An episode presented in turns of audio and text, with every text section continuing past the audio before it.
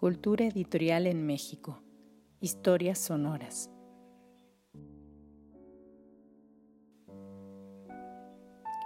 Cultura editorial en México. Historias sonoras es un proyecto académico concebido y coordinado por Marina Garone Gravier, investigadora del Instituto de Investigaciones Bibliográficas de la Universidad Nacional Autónoma de México y cuenta con la colaboración y asistencia de Gabriela Silva y Fernanda Sosa en la organización, lectura y edición de contenidos.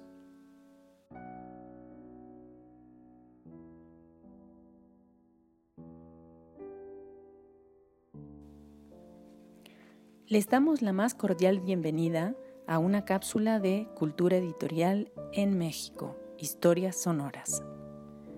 En esta iniciativa nos proponemos ofrecer algunos fragmentos de historia, la historia de los editores y las editoriales, de los sellos y de las colecciones bibliográficas, de publicaciones periódicas y revistas culturales. En una palabra, las historias de los agentes y proyectos culturales que han permitido el surgimiento, consolidación y construcción de la edición en México.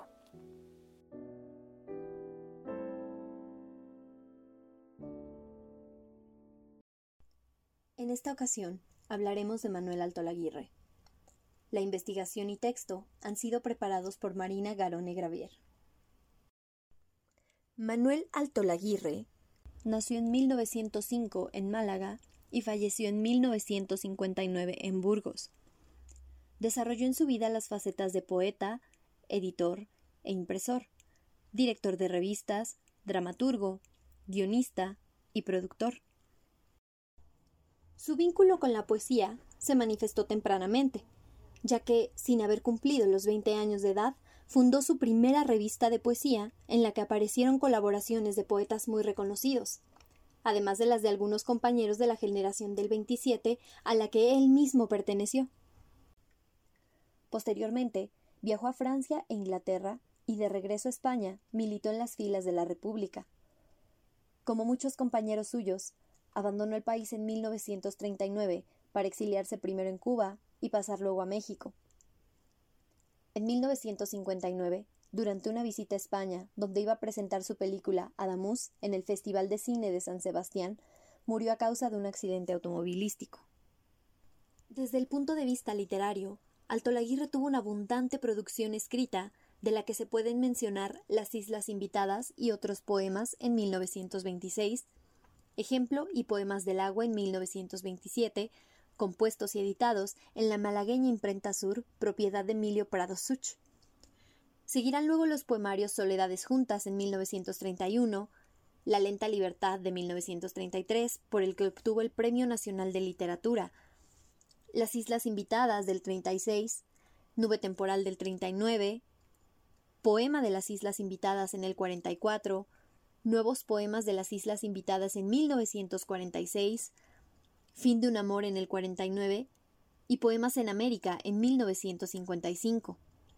Escribió además un libro de memorias, El Caballero Griego, en 1958. Numerosos artículos de crítica literaria, algunas traducciones y obras de teatro. También tuvo un desarrollo destacado en el ámbito cinematográfico.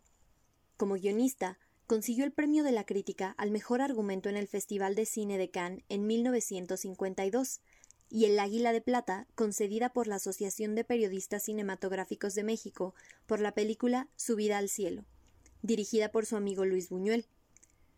Como productor, trabajó en Las Estrellas, de Carlos Arniches, y Misericordia, hecha con base en la obra de Benito Pérez Galdós. Y como director de cine, filmó Cantar de los Cantares, basado en la versión de Fray Luis de León. Sin embargo, un aspecto que deseamos destacar es su labor como editor e impresor. En 1926, en su Málaga natal, y al lado de Emilio Prados y José María Subirón Huelín, sacó la revista Litoral, uno de los medios impresos más importantes de la generación del 27. Más tarde, Altolaguirre editaría otras revistas: Héroe, de 1932 a 1933, La Verónica y 1616, del 34 al 35. Caballo Verde para la Poesía, del 35 al 36, la mayoría junto a su primera esposa, la poeta Concha Méndez. De la imprenta sur escribirá Nuestra imprenta tenía forma de barco, con sus barandas, salvavidas, faroles, vigas de azul y blanco, cartas marinas, cajas de galletas y vino para los náufragos. Era una imprenta llena de aprendices, uno manco, aprendices como grumetes que llenaban de alegría el pequeño taller, que tenía flores, cuadros de Picasso, música de don Manuel de Falla, libros de Juan Ramón Jiménez en los estantes, imprenta alegre como un circo y peligrosa para mí cuando Emilio Prados, tirador seguro, dibujaba mi silueta en la pared con unos punzones.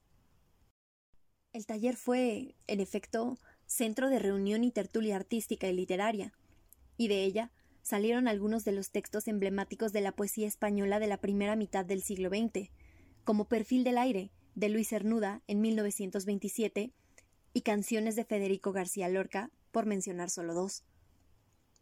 Además, en la imprenta portátil adquirida a comienzos de 1930, Alto Laguirre imprimió por sí mismo, en su domicilio malagueño del barrio de Limonar Alto, con papel inglés y carácter Bodoni, la revista Poesía, donde se incluyen otros tres poemarios, Escarmiento, Vida Poética y Lo Invisible. Para el verano de 1931, tras vender aquella imprenta, viaja a París y en otoño a la isla de Port-Cros, junto a Rafael Alberti. Poco después llega a Madrid, donde publicará con la editorial Plutarco Soledades Juntas. Años más tarde, aparecen sus revistas Héroe impresa en Madrid del 32 al 36, o 1616, impresa en Londres del 34 al 35. Base de caballo verde para la poesía, que habrá de imprimir y cuidar tipográficamente a su vuelta a España y será dirigida por Pablo Neruda, igual del 35 al 36. Este le habrá de recordar en Confieso que he vivido como imprentero glorioso y tipógrafo con manos de arcángel, siempre lleno de risa y sonrisa. Su afición, casi adicción, a la impresión tipográfica está también descrita en sus Memorias Caballo Griego. En ese texto relata cómo durante la Guerra Civil Española, estando en el frente de la lucha en Cataluña, no solo logró que sus superiores le instalaran un modesto taller de imprenta, sino que para publicar España en el corazón de Neruda, hizo que los soldados fabricaran el papel de la edición y en la pasta incluyeron una bandera enemiga y la camisa de un prisionero enemigo. Como consecuencia de su militancia republicana, tuvo que exiliarse primero en Cuba, donde permaneció entre 1939 y 1943, y creó la imprenta La Verónica, que luego trasladó a México, donde vivió entre el 43 y el 50. Su personalidad multifacética y la larga estancia en tierra azteca contribuyeron a su pronta integración cultural con México y su activa participación en todo tipo de proyectos, algunos de los cuales desarrolló a la par de los contactos con viejos amigos malagueños y otros exiliados republicanos en México, como el ya citado Prados, José Bergamín Gutiérrez, José Moreno Villa, Enrique Díez Canedo, Ramón Gaya o el sevillano Luis Cernuda. Una de las primeras labores que desarrolló en México fue la regencia de los talleres tipográficos de la Secretaría de Educación Pública, durante el periodo en el que fue secretario Jaime Torres Bodet, del 43 al 46. Sin embargo, pronto retomaría sus actividades privadas. Tras un encuentro con el presidente Cárdenas, revivió la Verónica, cuyas ediciones fueron impresas en el taller de Adrián Morales.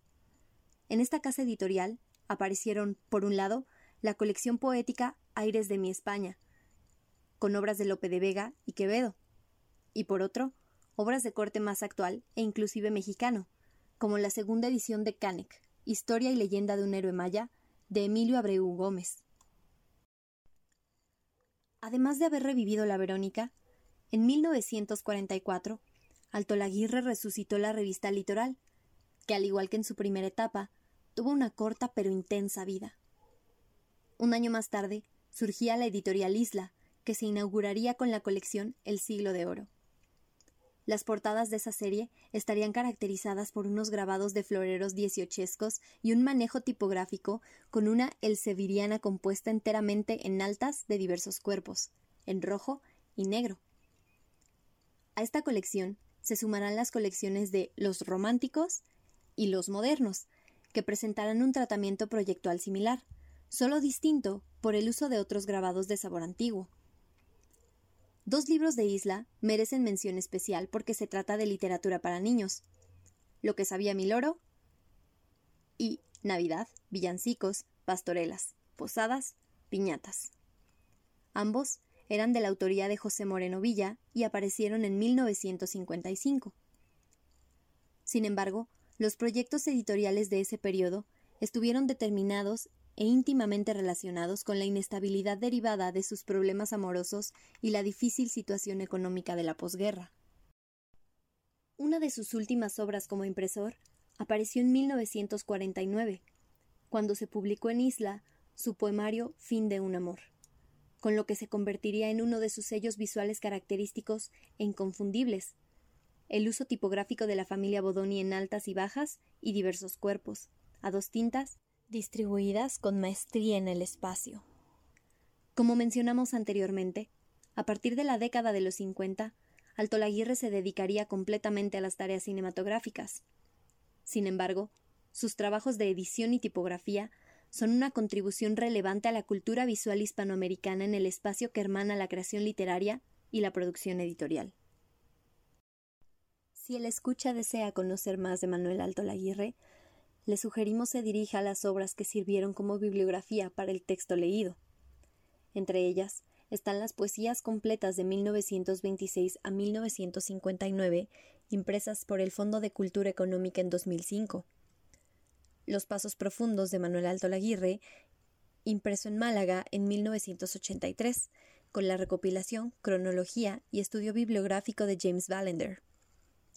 También puede consultar Manuel Alto Laguirre, impresor y editor, de Julio Neira, impreso en Madrid por el Consejo de la Universidad de Málaga en 2009.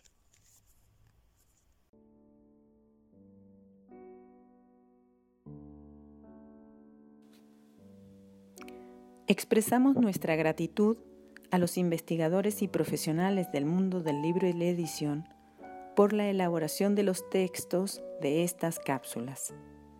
También agradecemos a la Secretaría de Cultura de México y a la Fundación para las Letras Mexicanas.